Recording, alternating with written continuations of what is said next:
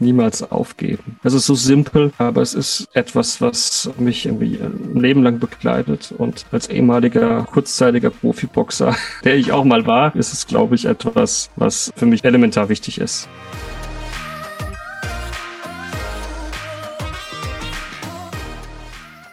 Herzlich willkommen zu dieser Folge deines Lieblingspodcasts Potenzialfrei. Stark mit Leserechtschreibschwäche und Rechenschwäche. Danke, dass du so treu diesem Podcast zuhörst. Ich habe mir nochmal Elijah eingeladen, mit dem ich schon bei den Inspiration Days sprechen durfte, um einfach nochmal ihn zu seinem Werdegang zu befragen. Elijah hat eine ausgeprägte Leserechtschreibschwäche und ist Asperger-Autist. Er hatte Lehrkräfte, die ihm das Leben in der Schule besonders schwer gemacht haben und Außerdem wurde ihm seine Musikalität abgesprochen. Auf seinem Weg hat er nicht wirklich darauf gehört, denn heute ist er Berufsmusiker. Es ist ein einfach großartiger Lebenslauf. Und apropos großartig, du bist ein großartiger Mensch. Hallo Elijah. Es freut mich, dich nach den Inspiration Days nochmal begrüßen zu dürfen und dass wir unser Gespräch ein bisschen fortsetzen, aber nochmal ein bisschen was wiederholen, damit alle mit einsteigen können. Und dass du dir extra die Zeit genommen hast, dass wir das nochmal in Ruhe ohne Live und ähm, alle möglichen Live-Pannen, die auftreten können, mitnehmen zu müssen, ähm, wir jetzt äh, den Vorteil genießen können, dass wir die technischen Möglichkeiten, die da sind, nutzen können und ähm, ja, das dann einfach ganz einfach rausgeht. Ganz genau, sehr gerne. Ich freue mich für, auch für die Einladung. Vielen Dank. Sag doch mal, was würdest du denn deinem jüngeren Ich mit als Tipp auf den Weg geben? Ähm, ich glaube, ganz einfach, ähm, einfach ist vielleicht das falsche Wort. Ich würde auf jeden Fall ihm zusprechen, Mut zusprechen, dass man im Leben alles erreichen kann, wenn man fest daran glaubt und auch über diese Hürden, die einem ja begegnen, dass das einfach Lern Lerneffekte, Lernmomente sind, Chancen sind, um eben sich zu entwickeln und dementsprechend dann auch zu seinen Zielen zu kommen. Das ist ein wunderschöner Tipp. Welche Hürden oder ja, wann sind denn die ersten Hürden bei dir aufgefallen in Bezug auf das ähm, Lesen und Schreiben lernen? Ja, das war in der zweiten, dritten Klasse ist es extrem aufgefallen. Ich war ja auf einer Waldorfschule und da war es so, dass in der ersten Klasse da gar nicht so der Schwerpunkt drauf lag. Ich war sprachlich immer gut, aber spätestens in der zweiten Klasse, wo es dann richtig angefangen hat mit Buchstaben lernen und dann auch lesen und schreiben, da waren manche Kinder konnten das auch relativ schnell. Die waren auch schon durch den Kindergarten schon vorgebildet auch in der Waldorfschule beziehungsweise im Waldorfschulkindergarten hat man ähm, auch schon durchaus, wenn die Kinder es wollten, ähm, lesen geübt und schreiben geübt. Und ich habe dann relativ schnell bemerkt, dass ich mir darunter unter Buchstaben nichts vorstellen konnte. Das hat sich auch über Musiknoten hinweggesetzt bei mir oder auch in Englisch. Wir hatten ja schon ab der ersten Klasse auch schon Englisch auf der Waldorfschule und Französisch. Also ich hatte in allen Sprachen die Probleme mit den Buchstaben und auch mit dem Hören. Und da wurde bei mir damals, ähm, das fand ich ganz interessant, der österreichische, österreichische, österreichische Legasthenieverband, ähm, der war damals schon sehr, sehr modern. Und dann gab es auch dieses Buch von Ronald Davis, äh, der selbst Asperger-Autist ist und äh, eine Legasthenie hat über die verschiedenen Typen der Legasthenie. Und da gab es dann welche, zum Beispiel, die eher so mit dem Sehenproblem Probleme hatten nach der Definition und dann Leute mit die auditiv eben die Probleme hatten und dann gab es noch die sprachlichen äh, Legastheniker, also die auch mit der Sprache durchaus Probleme haben. Und bei mir war das immer ganz klar auditiv, dass ich halt eben Vokabeln und so weiter äh, also nicht hören konnte und ich konnte mir halt auch in meinem Gehirn, also bildhaft, nichts unter Buchstaben vorstellen. Also ich habe nie ähm, die, also viele, es war ja so ein, so ein kleiner Test. Es geht vielleicht auch Nicht-Legasthenikern so, aber ich habe mir immer die, wenn ich ein Wort gehört habe, sag mal, den, ganz einfach den Ball oder den Baum, ich habe mir nicht die Buchstaben vorgestellt, wie das bei, wie es vielen so geht tatsächlich, wie ich das ja aus Gesprächen heraus weiß, sondern natürlich immer den Baum als Bild. Und da war für mich halt es extrem problematisch, ähm, eben mit diesen Buchstaben, mit diesen Zeichen zu arbeiten, weil ich sie A nicht gehört habe und ich konnte mir sie auch wirklich nicht behalten Und was ist denn in der Schule passiert? Ja, das war dann irgendwann so, dass nach der ersten Klasse, die relativ gut verlaufen ist, in der zweiten Klasse natürlich es anfing, dass wir natürlich lesen und schreiben gelernt haben. Und dann steigerte sich das auch, ich weiß nicht, wann das genau war, nach einem halb, dreiviertel Jahr, wo dann die meisten schon schreiben und lesen konnten, äh, bis hin zur dritten Klasse, dass wir anfingen aus gewissen Texten ähm, zu lesen von Goethe, Schiller, ähm, aber auch ganz andere Literaturen ähm, aus französischen, von französischen Literaten. Wir haben auch Shakespeare auf Deutsch übersetzt. Und äh, weiß ich noch, dass wir auch ein Buchautor hatten, der ganz witzig, der hatte, es war ein holländischer Autor und das Buch war in Deutsch und Holländisch geschrieben. Und ich sollte dann halt das Deutsche übersetzen. Es war so, dass wir quasi äh, beziehungsweise sprechen, also lesen. Es war so, wie es waren 40 Kinder in der Klasse und jeder sollte dann halt einen Satz lesen. Und äh, meinem Lehrer war schon bewusst, dass ich das nicht kann. Und ich saß auch vorne in der ersten Reihe als erster vor 40 Kindern, obwohl mir das eigentlich nichts ausmacht, vor vielen Leuten zu sprechen und zu singen, durch meinen Job ja sowieso, ähm, habe ich dann angefangen zu lesen, beziehungsweise ich habe es versucht und ich habe es nicht zusammengekriegt. Also ich konnte nicht äh, E und I als Ei verstehen und lauter solche Sachen. Und da hat natürlich die ganze Klasse angefangen äh, zu lachen. Und dann sagte mein Lehrer nur so sehr trocken zu mir und zur Klasse, seht ihr, seht ihr, ich sagte doch, er ist dumm. Und das war natürlich schon hart für mich. Und das hat sich natürlich dann auch auf die Klasse ausgestrahlt und dementsprechend haben sich dann die Kinder mir gegenüber auch so verhalten, dass ich dumm wäre und hab, haben mich angefangen zu mobben und der Klassenlehrer ebenfalls. Und das hat sich auch über andere Lehrer hinweggezogen. Also hatte ich da wenig Befürworter für meinen, für mich selbst, sondern ich hatte sehr, sehr viele Menschen, die gegen mich waren. Und das war ein jahrelanger Kampf ähm, mit meinen Eltern zusammen, dass wir uns da auch einigermaßen durchsetzen kon konnten, dass ich mich ähm, beziehungsweise irgendwann selbst akzeptieren konnte und auch akzeptiert wurde. Ähm, hast du die Schule gewechselt dann? Einfach um, um das zu, also dass das beendet wird, also dass das irgendwie so. Also es war tatsächlich so, dass ich durch, durch die ganzen Theaterprojekte, die wir hatten, habe ich mir gewisserweise Respekt bei den Schülern erarbeitet, weil ich konnte mir, irgendwann konnte ich ja so mehr oder weniger ein bisschen lesen und ich habe ja dann auch Heilpädagogik gehabt und Sprachgestaltung tatsächlich auch von einer ausgebildeten Schauspielerin, die auch Schauspiellehrerin war bei uns an der Waldorfschule.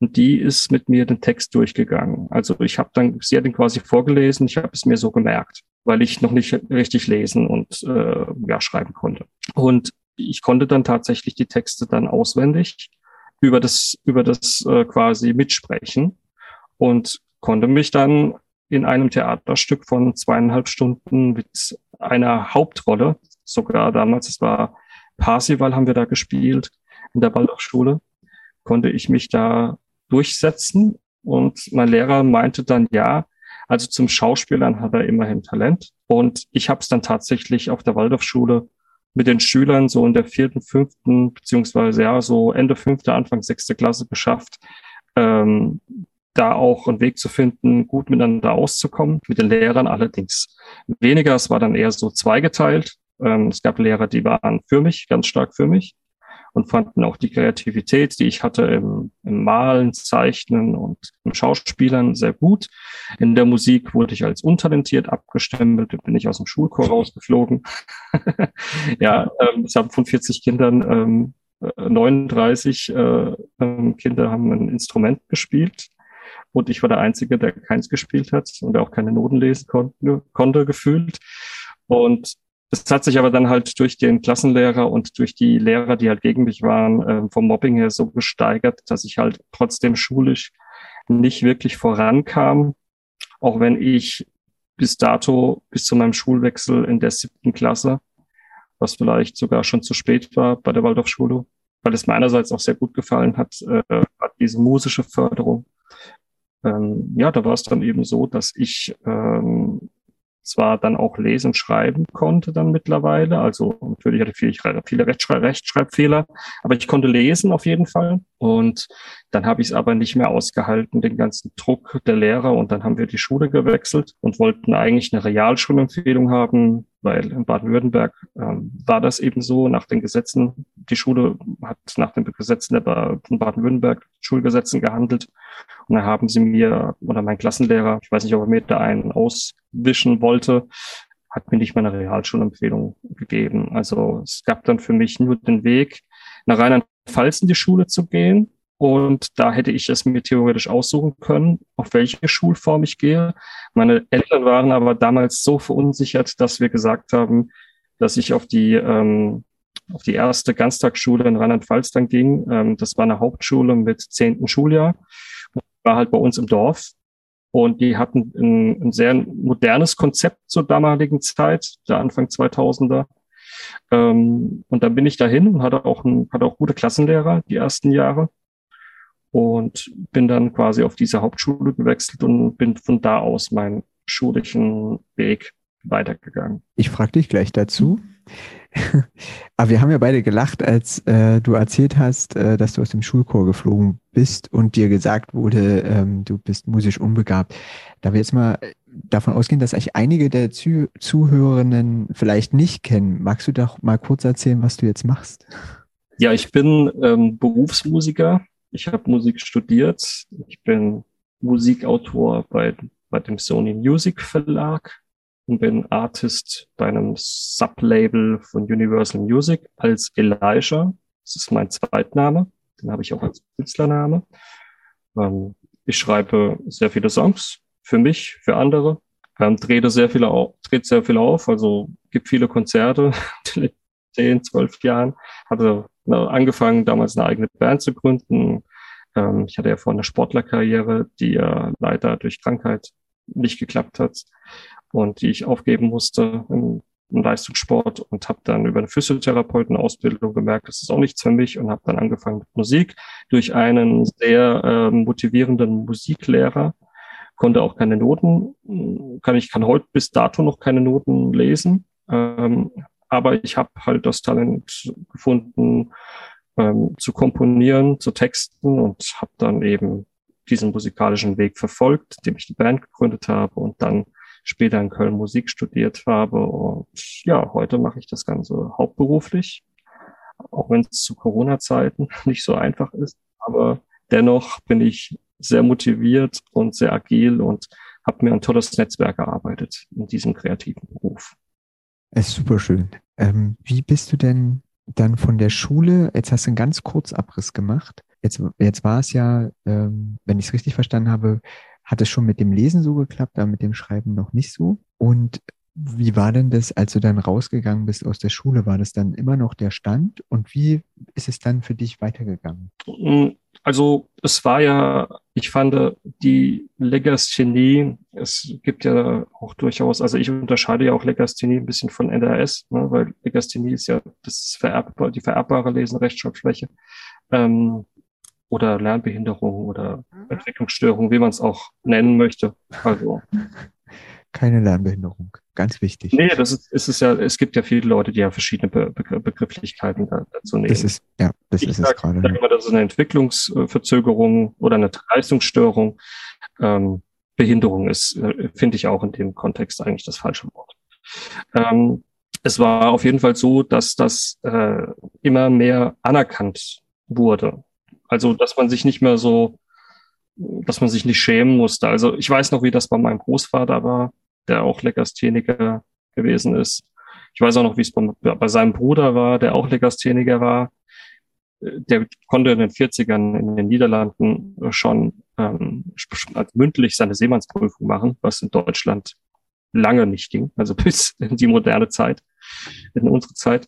Nee, ich habe einfach gemerkt, dass es nach der Schule einfacher war, ich habe einfach gesagt, dass ich Legastheniker bin und dann waren auch, weil ich ja Rechtschreibfehler immer mal wieder mache, ähm, mehr, mit, mittlerweile mehr oder weniger auch Kommafehler. Also ich glaube, Kommasetzung habe ich bis heute nicht gelernt, ähm, kann ich auch nicht. Ha, habe ich trotzdem gemerkt, dass es überhaupt kein Problem war. Und durch Digitalisierung ist es mir natürlich mit dem Schreiben noch einfacher gefallen, weil es durch natürlich durch ähm, das ganze Computerschreiben oder Schreiben am Computer ähm, nicht mehr so stark auffiel, weil man ja auch diese ganzen Selbstkorrekturen, Tools und so weiter hat, dass man da relativ schnell ähm, gar nicht mehr auf dieses Thema kam, außer es war eben es war eben Thema aufgrund der Tatsache, dass sich Leute dafür interessiert haben, dass jemand, der als Künstler arbeitet, eben diese Teilleistungsstörungen und so weiter eben hat und darüber halt auch spricht und referiert und auch seine Erfahrungen teilt. Dann habe ich äh, natürlich immer wieder äh, dafür auch äh, plädiert, dass man mehr Verständnis für die Menschen hat, die auch teilweise manche auch bis heute noch nicht lesen und schreiben können. Und ich hatte halt eben das Glück, dass ich mit der Digitalisierung eben dann noch besser zurechtkam und es dann auch kaum mehr aufgefallen ist. Aber was ich bis heute nicht gut kann, ist freies Schreiben. Also einfach mit Stift auf Blatt Papier. Also da, A, man kann meine Schrift überhaupt nicht lesen. Also ich kann mir so sehr, wie ich mir Mühe da gebe. Und es ist auch so, dass ich dann da wieder mehr Fehler mache, wie ich sie tatsächlich mache, wenn ich am Computer schreibe. Und das habe ich so, so sehr verinnerlicht, äh, auf, äh, auf eine Tastatur eben zu schreiben oder mit meinem MacBook, dass es eben da zu weniger Fehlern kommt, eben nur zu besagten Kommafehlern oder großen Kleinschreibungen, aber im Alltag macht es mir nicht wirklich Probleme. Jetzt hast du ja von ganz vielen Hindernissen schon gesprochen. Ähm, inwieweit haben denn die Hindernisse und das Überwinden der Hindernisse dich geformt? Ähm, ja, also das ist ich glaube, die kommen ja immer wieder, äh, nur sind das ja immer wieder andere Voraussetzungen. Ne? Das kommt ja auch auf das Lebensalter an und auf die Zeit, in der wir leben. Ne? Ob das jetzt Corona war oder ob das jetzt Krieg ist und Energiekrise und so weiter. Also es, man, es passt sich ja auch gesellschaftlich immer wieder an. Ähm, und diese Probleme zu überwinden, ist es, glaube ich, dass man sich eine unheimlich starke Resilienz aufbauen muss, also eine ich sage jetzt mal in einfachen Worten, eine Den Dehnfähigkeit der Psyche. Die habe ich natürlich über, über all die Jahre mir angeeignet, weil ich eben auch heftige Dinge erleben musste, ob das mit der Legasthenie war oder mit dem Autismus oder auch meine, mit meiner Gesundheit, dass ich, dass ich schon jemand bin, der relativ krisenfest ist, also der aus Tiefs sich halt auch wieder rausarbeiten kann. Also ich bin jetzt keiner, der jetzt, ich bin, der jetzt keine Tiefs hat. Also mir, mir ging es auch psychisch in den letzten Jahren auch öfters mal nicht gut. Aber ich habe mich halt immer wieder rausgekämpft, weil ich auch offen bin für Hilfe. Also ich lasse mir eben auch helfen, ob das jetzt von Leuten sind im psychiatrischen, psychologischen Bereich oder wie, wie es ja heutzutage so viele Sachen gibt wie NLP, neurolinguistische Programmierung. Also einfach ähm, habe ich habe sehr, sehr stark an meinen Glaubenssätzen auch, auch gearbeitet und konnte eben so viele Dinge ähm, auch überwinden und mich auch überwinden, dann einfach Dinge zu machen, die vielleicht auch relativ untypisch sind, ja. Also einfach in eine Plattenfirma äh, zu laufen und gar nicht einen Termin zu machen, um eben vielleicht einen Plattenvertrag zu bekommen, was ähm, durchaus dann relativ cool ist, wenn man merkt, dass es funktioniert, dass man mit einem Chef einer großen Plattenfirma dann im Meetingraum sitzt und der sich dann wirklich mit deinem Zeug befasst. Also ich bin nie konventionelle Wege gegangen, glaube ich. Also außer wenn es mal die erste Zeit nach dem Studium zum Arbeitsamt war oder zu meiner damaligen Zeit, als bei mir ja auch noch eine Sehbehinderung festgestellt wurde und ich musste dann über ein Reha-Programm, ähm, habe ich dann eine Physiotherapeutenausbildung gemacht. Also diese bü bürokratischen Wege fallen mir heute noch schwer. Ich glaube, das ist ja auch nicht weniger geworden. Gerade Deutschland ist ein Bürokratieland. Das ist für mich natürlich als Legastheniker äh, doppelt gemoppelt schwierig. Da hole ich mir dann auch manchmal Hilfe, weil ich dieses äh, Beamtendeutsch ähm, nicht so sonderlich gut verstehe. das ist, das geht nicht in meinen kreativen Kopf rein. Ähm, und äh, es wäre schön, man, man hätte es da einfacher. Und ich glaube auch, dass auf diesem System, in dem wir natürlich auch leben, gerade wenn es um Arbeitslosigkeit geht, dass es da einige Menschen gibt mit Legasthenie und gewissen Entwicklungsstörungen, Teilleistungsstörungen, die dann eben abfallen, weil sie psy psychisch komplett desillusioniert sind. Und das habe ich mir halt, da habe ich halt immer drauf aufgepasst, da passe darauf auf, dass ähm, wenn solche Abgründe auf einen zukommen könnten, dass ich mir dann Hilfe hole. Es gibt auch Studien, ähm, englische Studien, äh, aus Großbritannien, die genau so eine Sachen sich angucken. Also wie hoch ist die Wahrscheinlichkeit, äh, dass man nicht im Job ist oder nur ein Teilzeitjob, Niedriglohnjob, äh, wenn man ähm, Schwierigkeiten hat beim Lesen, Schreiben, aber eben auch in der Mathematik. Ähm, und da rede ich nicht vom Rechnen, sondern von den Grundlagen der Mathematik. Und das ist enorm. Auch wie sich das auf die Psyche auswirkt, wie, wie oft die Leute krank sind. Ähm, wo, also es ist erschreckend, wenn man sich die Zahlen anguckt. Ja, also ich, ich kann auch nur sagen, es wäre für mich niemals möglich gewesen, an der Kasse zu arbeiten. Ja. Oder als Kellner zu arbeiten. Nicht nur, ich habe ja auch mit der, mit der Mathematik meine Schwierigkeiten gehabt in der Schule, obwohl das noch, äh, sich noch, das ging noch im Rahmen, aber die, dieses schnelle, das Geld wechseln und so weiter, all, also diese Unsicherheiten kommen halt auch von der Sehbehinderung, aber auch von der Legasthenie. Also auch als Kellner wäre ich kein, äh, glaube ich, nicht gut. Also für mich war es auch immer schwierig, solche Nebenjobs einfach zu machen. Da war ich äh, schon sehr stark limitiert. Ja, du hast ja schon erzählt, dass du auch den ähm, einen Asperger-Autismus hast. Ähm, möchtest du ein bisschen mehr ausholen und da was erzählen und mitgeben den Zuhörenden? Ja, das kann ich sehr gerne machen, weil sich bei mir natürlich ähm, drei Dinge treffen. Das ist natürlich eben mal diese Teilleistungsstörung mit der Legasthenie, mit einer Sehbehinderung, was natürlich eine Behinderung ist, und dann eine Entwicklungsstörung, wie ich sie auch nenne. Also ich nenne zum Beispiel Asperger oder Autismus generell nicht Behinderung, vor allem nicht den Asperger-Autismus, weil das nochmal eine ganz andere Form ist. Und dann gibt es ja noch ganz viele Dinge im Spektrum des Autismus, wie ADS und so weiter, wie das ja auch Universitäten wie in Freiburg und so weiter propagiert wird mittlerweile, dass ganz viele Dinge zu einem Spektrum Autismus gehören. Bei mir ist es der klassische Asperger-Autismus, aber jetzt sollte man sich keinen Stereotypen vorstellen, weil auch Autisten sind individuell. Ähm, es gibt, wenn du einen Autisten kennst, dann kennst du tausend nicht. Das ist eigentlich ein ganz gutes Sprichwort. Also es ist nicht gleich so, dass Autisten ähm, ein totales Problem haben, mit Menschen zu sprechen oder ähm, sich da zurückziehen. Es gibt auch die umgekehrte Form. Ja, also die überkompensieren eben mit sehr viel Dialog und eben sehr starken äh, Zugang zu Menschen, das vielleicht auch manch, bei manchen vielleicht sogar auch dann, wenn wir dann auf ATS zu sprechen kommen würden, vielleicht sogar ein bisschen unangenehm ist, weil die sehr direkt sind. Und ich habe, glaube ich, so eine, so eine mittlere Form von, von diesem Typen.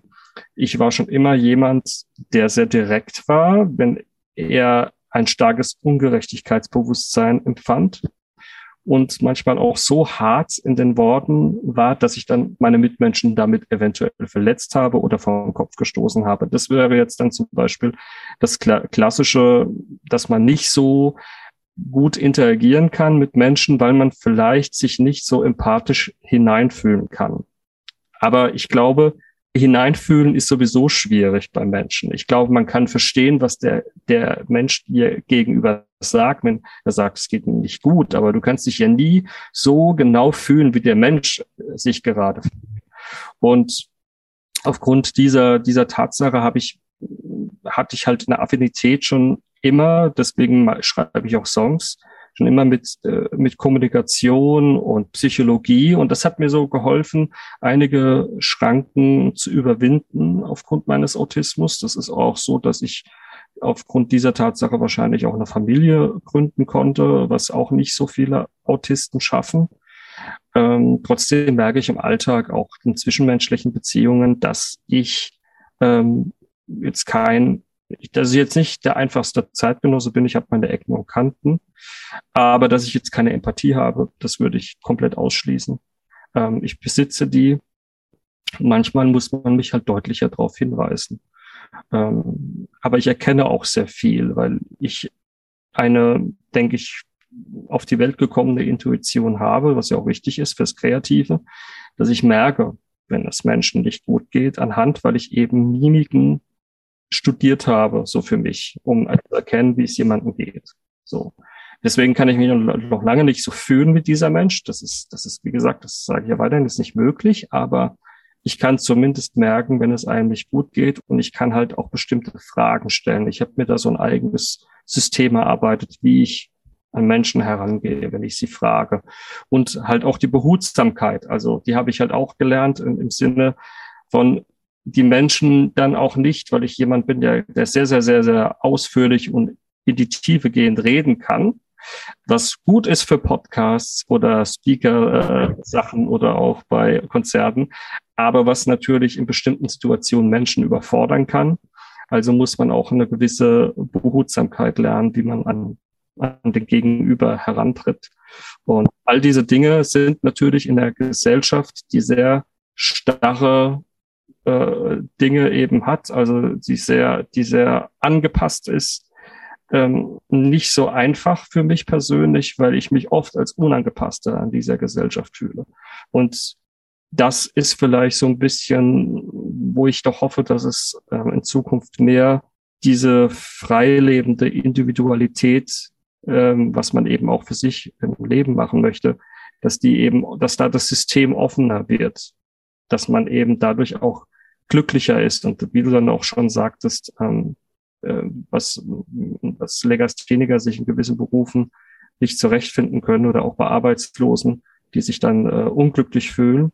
Dass es da Studien gibt aus England. Ich glaube, das ist auch generell etwas, dass eben diese Talente, die diese Menschen haben, die halt eben nicht, ähm, die eben keinen Weg bekommen für diese Talente in unserer Gesellschaft. Und das muss sich meiner Meinung nach generell ändern. Ob man jetzt Autist ist, Legastheniker ist oder nicht, ich glaube, generell gibt es Menschen mit Talenten und da hoffe ich einfach auf eine Besserung, dass man das Potenzial eben freischöpfen kann. Ich hatte das große Vergnügen, vor kurzem auf einer Veranstaltung zu sein, wo ähm, Lehrkräfte und Schulleiter oder Leiterinnen und ähm, welche die Lernangebote außerhalb der Schule machen, sich vernetzt haben. Da ist schon ganz viel da. Also es muss noch in die Schulen kommen. Es, sind, es gibt ganz tolle Gedanken, wo man eben doch auch mehr guckt, okay, wo sind die Stärken und eben auch sagt, ja, welche Stärken brauche ich denn für die Zukunft? Und eben auch das viel mehr fördert, ähm, wo dann eben äh, Menschen, die einfach Schwierigkeiten haben oder wo es schwerer ist mit den Kulturtechniken zum Beispiel, ähm, dass man aber da gleichzeitig üben kann, okay, wo sind denn meine anderen Stärken, zum Beispiel in Teamfähigkeit oder irgendwie was anderes mitzubekommen. Ähm, dass das gefördert wird und eben auch ein Bewusstsein dafür da ist. Ja, absolut. Aber das muss, muss viel, viel mehr passieren. Stimme ich dir völlig zu. Ja, es ist ja auch so, wenn du Ecken und Kanten hast, dann, dann und du bist jetzt nicht so glatt gebügelt, das äh, gibt ja auch in, in verschiedenen äh, Bereichen, ob das jetzt in der Politik ist, äh, in der Medienbranche, also Leute auch, die in der Öffentlichkeit stehen, ähm, dann ist man sehr, sehr schnell weg vom Fenster und wird auch sehr, sehr schnell äh, stark kritisiert. Und äh, auch ein Shitstorm ist ja heute relativ üblich, wenn man etwas sagt, was nicht so gesellschaftskonform ist. Mir geht es jetzt gar nicht um irgendwelche ähm, politische Strömungen, sondern einfach, dass man so sagt, was man denkt. Äh, man wird ja relativ schnell aber dann wiederum in Ecken gestellt. Und das ist etwas, was in unserer Gesellschaft, glaube ich, äh, sich auch wieder ändern muss, die Stärke äh, zum Differenzieren Ne? Weil du musst ja einerseits eine, eine Meinung haben, als jemand eben meinungsstark ist, die jetzt nicht unbe unbedingt jeder haben muss. Aber du bist jetzt gleich jemand dann wirklich, der vielleicht rechts ist oder irgendwie so etwas. Aber das sind halt solche Dinge, die ich glaube, und das, das fällt mir als, fällt, fällt mir halt als Legastheniker und auch als Asperger-Autist auch immer stark auf, dass man da ein bisschen aufpassen muss als Gesellschaft, dass man Leute nicht zu ziehen macht. Ja äh, wenn wir das ein bisschen runterbrechen auf und sagen, okay, ähm, Gesellschaft beginnt ja im direkten Umfeld, ne? welchen Tipp oder Hinweis könntest du denn geben, wenn, also einmal für Eltern, die Angst haben, dass ihre Kinder da ähm, vielleicht Asperger haben und den Schritt nicht gehen wollen. Äh, nachher gibt es einen Stempel. Und was bedeutet das? Was macht das mit äh, dem, dem Menschen, den das betrifft? Oder gibt es vielleicht auch Möglichkeiten, also ich kenne mich wirklich nicht aus in dem Gebiet, dass man äh, sagt, ich merke selber bei mir irgendwas und wo kann ich mir denn Hilfe holen, ähm, um einfach zu gucken, kann ich noch von außen Hilfe bekommen? Brauche ich Hilfe oder? Das ist, ähm, ich glaube, das ist ein sehr interessantes Feld, deine Frage, weil dazu wird ja auch viel geforscht und es gibt meiner Meinung nach auch zu wenig Anlaufstellen dafür gerade wenn es um, um Autismus geht. und bei Asperger ist ja das manchmal gemeine, dass ähm, das erst spät auffällt, also bei einigen. Also nicht jeder hat das Glück, das in der Schulzeit zu erfahren, sondern irgendwann, wenn Burnout dann da ist, man im Job nicht mehr zurechtkommt und dann eine Reha macht, dann zum Psychiater geht und so weiter. Und dann kommt da raus, dass man eben, also das, das ist sowieso so eine, so, so eine Sache, dass, dass dann Leute sagen, ist gestört oder sowas. Nein, der Mensch hat einfach Autismus und hat halt ein Leben lang nicht die Chance gehabt, eben das in irgendeiner Weise zu kompensieren die Angst sollte man niemals haben, wenn es einem schlecht geht, äh, nicht zum Arzt zu gehen. Man sollte immer versuchen. Ich meine, es gibt heute, ich bin jetzt kein großer Fan davon, dass sich da heutzutage jeder Life-Coach oder sowas oder so, so nennt. Aber wenn es, wenn es eben hilft, mit anderen darüber zu sprechen, sollte man die erst bestmögliche Möglichkeit nutzen, mit Menschen, die eben sich in verschiedenen Bereichen des Lebens auskennen, anzusprechen und einfach nach Information zu suchen, um sich helfen zu lassen. Es gibt natürlich, äh, es gibt zum Beispiel in der Universität Freiburg, gibt es äh, auch eine Anlaufstelle, wo man sich hinwenden kann. Ja, ähm, da gibt es auch, da fällt mir jetzt aber leider gerade nicht ein. Äh, ich glaube, ja genau, Jung und Freudlos äh, heißt, glaube ich, dieser Podcast äh, von, das ist von Ärzten aus der Freiburger Universität. Ähm, das kann man, da, da kann man also, da, da, sag mal, so eine Universität einfach mal zu schreiben, ist sicherlich äh, nicht schlecht. Ja, ähm, es gibt in Mannheim zum Beispiel das, das ZI, da kann man sich Informationen holen. Es gibt aber auch in, in jeder Großstadt eigentlich Asperger-Stellen und auch Vereine, ähm, wo, wohin man sich eben wenden kann, wenn man eben wenn man eben Hilfe sucht. Und man sollte auf keinen Fall Angst haben, dass das Kind vielleicht sowas hat. Ich sage auch immer dazu, und das finde ich auch, das sind auch schöne Worte von jemandem, die ich auch äh, gelesen habe in, in, den 90ern, als ich noch selbst ein, ein kleiner Elisha war, ähm, dass äh, Dinge wie Teilleistungsstörungen oder auch Asperger auch ja mehr oder weniger auch Talente freisetzen. Und das muss man eben auch ganz klar sagen, dass neben diesen Problematiken, die man vielleicht hat, aber auch große Talente da, da eben mit, mit, mit einherbringt und dadurch man eben auch eine Chance im Leben hat, eben vielleicht genau das Leben zu leben, was man sich als Mensch wünscht. Und deswegen sollte man offen äh, sein und sollte sich auf jeden Fall Hilfe holen. Also ich habe jetzt auch gerade nochmal geguckt, es gibt zum Beispiel auch in einer Stadt wie, ich bin jetzt gerade in Karlsruhe, es gibt zum Beispiel auch hier einen Asperger-Verein, also Asperger-Autismus-Verein oder generell einen Autismus-Verein. Also man sollte einfach generell offen äh, sein gegenüber medizinischem, psychologischen äh, Personal oder eben halt auch solchen Vereinen und auf keinen Fall sah, irgendwie sagen, mein Kind hat es nicht, oh, oh Gott, was mache ich, wenn mein Kind es hat? Es gibt Hilfe. Ja, und es gibt auch Ergotherapeuten, Heilpädagogen, äh, wo man auch einfach mal hingehen kann, ja, und auch fragen könnte, habt ihr da eine Idee, was man machen kann? Also das ist aus meiner Erfahrung auch äh, aus physiotherapeutischer Sicht auch so gegeben, dass, dass auch eben gerade Heilpädagogen, Ergotherapeuten auch eine gute Anlaufstelle sind, um mehr Informationen zu finden. Und natürlich gibt es natürlich auch die klassischen Neurologen oder so. Ne? Also das ist auf jeden Fall eine Sache, die man nicht hinten anstellen sollte. Nee, definitiv. Also Hilfe suchen und irgendwo hingehen und auch mit Leuten reden. Das kann ich auch nur sagen bei der Leserechtschreibschwäche oder wie man das, äh, auch die unterschiedlichen Begrifflichkeiten, die es gibt in dem Spektrum. Ähm, nicht nur selber lesen, sondern auch zu Leuten gehen, die sich wirklich den ganzen Tag damit beschäftigen und äh, Beratung einholen und eben auch neue Quellen, weil man gar nicht weiß, wie alt sind die Sachen, die man gerade liest, wenn man sich neu reinliest in ein Thema, weil sich ja auch die Forschung weiterentwickelt und die Anlaufstellen sind meist auf dem neuesten Stand. Und das, und das hilft dann un, unheimlich, um einfach weiterzukommen. Vielen, vielen Dank. Jetzt sind wir leider schon wieder am Ende unseres Gespräches. Die Zeit vergeht immer so schnell mit dir.